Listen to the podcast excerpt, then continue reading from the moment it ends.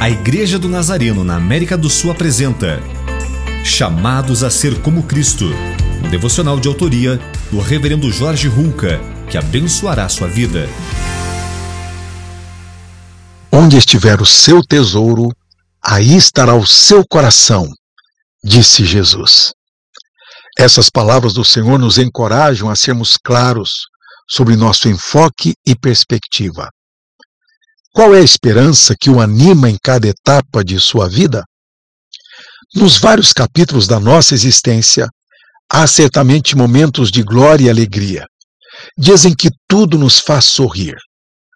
Mas também há outros dias, e são momentos em que tudo parece sombrio e sem futuro.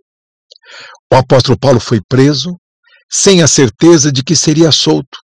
Mas, mesmo em meio a essa situação, ele se agarrou à maravilhosa promessa da vinda do Senhor Jesus.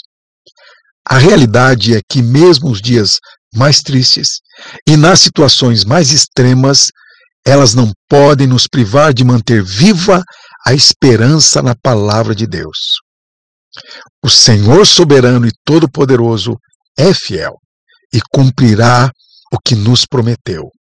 Viver assim, esperando a sua vinda iminente, é depositar todas as forças do nosso coração no tesouro correto e descansar com confiança.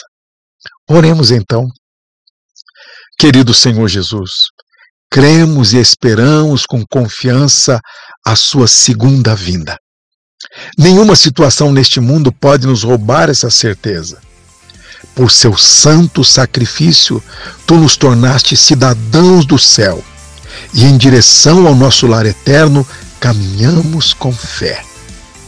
Muito obrigado por este tesouro. Amém.